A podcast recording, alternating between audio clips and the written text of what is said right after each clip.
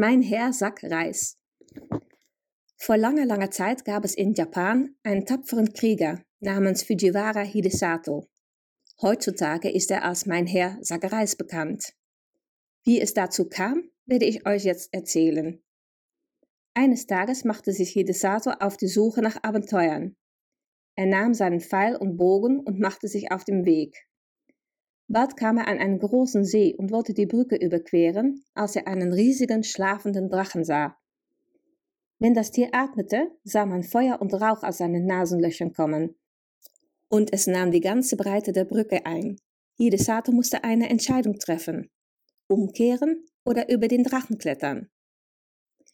Hidesato hatte Angst, aber er war auch mutig und beschloss, es zu versuchen. Er kletterte über den Drachen und ging weiter, ohne sich umzuschauen. Nach ein paar Schritten hörte er plötzlich eine Stimme hinter sich und drehte sich um. Der riesige Drache war verschwunden und an seiner Stelle stand ein bemerkenswerter Mann, der sich vor ihm verbeugte. Hidesato erkannte sofort, dass es sich um einen besonderen Mann handelte und fragte sich, was hier vor sich ging. Hast du mich gerufen? fragte der Krieger. Ja, das war ich, antwortete der Mann. Ich habe eine wichtige Bitte an dich. Glaubst du, dass du mir helfen kannst? Wenn es in meiner Macht steht, werde ich es tun, sagte Hidesato. Aber kannst du mir zuerst sagen, wer du bist? Ich bin der Drachenkönig des Sees, und mein Schloss befindet sich im Wasser unter dieser Brücke. Und was kann ich für dich tun? fragte der Krieger. Ich möchte, dass du meinen Erzfeind, den Tausendfüßler, der oben in den Bergen lebt, tötest, sagte der Drachenkönig. Ich lebe mit meiner Familie seit vielen, vielen Jahren am See. Aber in letzter Zeit leben wir in Angst. Ein monströser Tausendfüßler hat unser Haus entdeckt und holt sich jede Nacht eines meiner Familienmitglieder. Ich bin nicht in der Lage, sie zu retten. Wenn das noch länger so weitergeht, werden wir aufhören zu existieren. Deshalb wollte ich einen Menschen um Hilfe bitten, ich habe tagelang auf der Brücke gewartet in der Gestalt des schrecklichen Drachens, den du gesehen hast, in der Hoffnung, dass ein starker, mutiger Mann vorbeikommt. Aber jeder, der mich sah, drehte sich sofort um und lief davon. Du bist der erste Mann, der seine Angst besiegt hat, also bin ich sicher, dass du sehr mutig bist. Ich flehe dich um Hilfe an. Hidesata hatte Mitleid mit dem Drachenkönig und beschloss, ihm zu helfen. Gemeinsam schmiedeten sie einen Plan, um den Tausendfüßler zu töten, wenn er nachts zum Schloss kommen würde.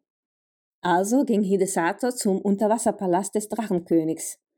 Noch nie in seinem Leben hatte der Krieger etwas so Schönes gesehen. Das Schloss bestand aus weißem Marmor, war prächtig geschmückt und es wurde ein beeindruckendes Festmahl serviert. Gerade als der Drachenkönig seinem Gast ein weiteres Glas Wein einschenken wollte, begann das Schloss zu beben und alle hörten das Stampfen von tausend Füßen. Hidesato ging schnell auf den Balkon und sah den furchterregenden Tausendfüßler den Feueraugen auf sich zukommen. Habt keine Angst, bring mir mein Pfeil und Bogen, und dann werde ich mit ihm fertig, sagte der Krieger zum Drachenkönig. Als der Drachenkönig zurückkam, sah Hidesato, dass er nur drei Pfeile dabei hatte. Er packte seinen Bogen schoss und sah, wie sein erster Pfeil an der Stirn des Tausendfüßlers abprallte. Noch nicht entmutigt, schoss Hidesato seinen zweiten Pfeil ab. Wieder traf er den Tausendfüßler in der Mitte seiner Stirn. Aber auch dieser Pfeil verletzte den Tausendfüßler nicht. Als der Drachenkönig dies sah, verlor er allen Mut und begann vor Angst zu zittern. Der Krieger sah dies und wusste, dass er seinen letzten Pfeil mit Bedacht einsetzen musste. Er schaute auf das Wasser und sah, dass der Körper des Tausendfüßlers siebenmal um den Berg gewickelt war. Dann erkannte der Krieger, dass der Tausendfüßler keinen menschlichen Speichel verträgt und legte etwas davon auf seinem letzten Pfeil. Dies war seine letzte Chance. Er spannte seinen Bogen, zielte und traf den Tausendfüßler genau am Kopf. Diesmal prallte der Pfeil nicht ab, sondern traf das Hirn des Tieres und der Tausendfüßler stützte zu Boden. Es wurde stockdunkel, Gewitterwolken bildeten sich, der Donner brach aus und der Wind blies heftig. Es schien, als ob die Welt verschwinden würde. Verängstigt ertrugen der Drachenkönig und seine Familie die Nacht. Als es endlich wieder hell wurde, war alles schön und hell. Der Tausendfüßler war besiegt und es gab nichts mehr zu befürchten. Alle gingen freudig nach draußen und wieder wurde ein Festmahl zu Ehren von Hidesato serviert. Das Schloss sah im Sonnenlicht noch schöner aus, und obwohl der Krieger keine Belohnung wollte, verlangte der König, dass er vier kleine Geschenke mit nach Hause nahm. Erstens eine große Bronzeglocke, zweitens ein Sack Reis, drittens eine Rollseide, viertens eine Pfanne. Als er zu Hause ankam, wurde Hidesato von seiner Familie empfangen und er erzählte die Geschichte. Die Geschenke, die er vom Drachenkönig erhalten hatte, erwiesen sich als magisch.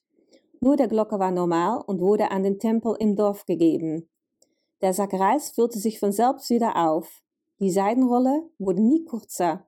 Die Pfanne war auch erstaunlich. Egal, was man hineinwarf, es kam immer ein leckeres Essen heraus. Dank dieser Geschenke lebte Hidesato ein wohlhabendes Leben und war nun als mein Herr Sack Reis bekannt.